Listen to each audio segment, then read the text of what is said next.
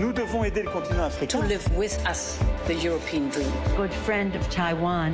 Europe 1, bonjour. Votre revue de presse internationale, nous sommes d'abord au Japon. Bonjour Bernard Delattre. Bonjour. À la une de la presse japonaise. La grippe hivernale. Au mois de juin, c'est du jamais vu, écrit le quotidien Mainichi. D'habitude, ce virus disparaît en mars.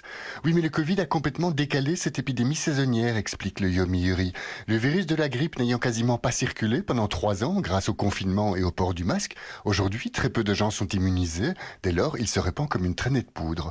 Le Sankei a fait le compte, des centaines d'écoles et de crèches ont dû fermer après la découverte de foyers de contamination. Selon un pédiatre interviewé par la chaîne de télévision Asahi, certains enfants ont tellement fièvre qu'ils se mettent à convulser et doivent être hospitalisés. Et puis, note le tabloïd Gendai, le ton monte dans les pharmacies où les tests de dépistage de la grippe viennent à manquer. Tout comme les tests du Covid ces trois dernières années, ajoute le quotidien, pour qui décidément, en termes de gestion des crises sanitaires, le Japon n'apprend rien. Nous sommes maintenant au Liban euh, avec vous Inès Gilles, les titres euh, des journaux libanais. Eh bien, on parle des conditions de détention dans les prisons.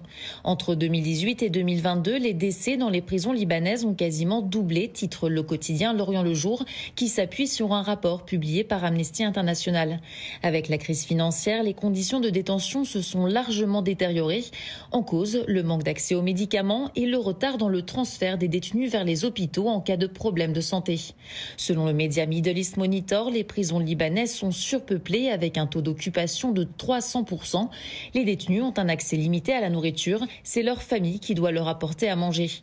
Et impossible pour les autorités libanaises de construire de nouvelles prisons, selon le média Ici Beyrouth, qui cite le président de la commission parlementaire des droits de l'homme, Michel Moussa. Avec la crise financière, l'État libanais n'en a plus les moyens. Nous sommes enfin en Israël avec vous, Ariane Ménage. De quoi parle la presse israélienne?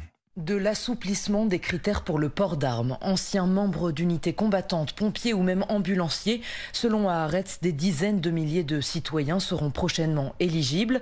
Ils s'ajoutent aux quelques 150 000 personnes déjà légalement armées dans le pays. C'est une mesure portée par Itamar Ben-Gvir, figure de l'extrême droite ultranationaliste et ministre de la Sécurité nationale. Depuis son entrée en fonction, il y a un peu plus de cinq mois, souligne le Yediot Haronot, le nombre de permis d'armes à feu accordés a déjà triplé par rapport à la même période en 2022. Pour le gouvernement, ces citoyens armés doivent permettre de lutter contre le terrorisme et la criminalité. Cités par le Maariv, les opposants au texte y voient un risque d'aggravation des violences et de prolifération des armes à feu. Merci Ariane Ménage, merci à nos correspondants. Bon réveil avec Europe 1, il est 6h54. Emmanuel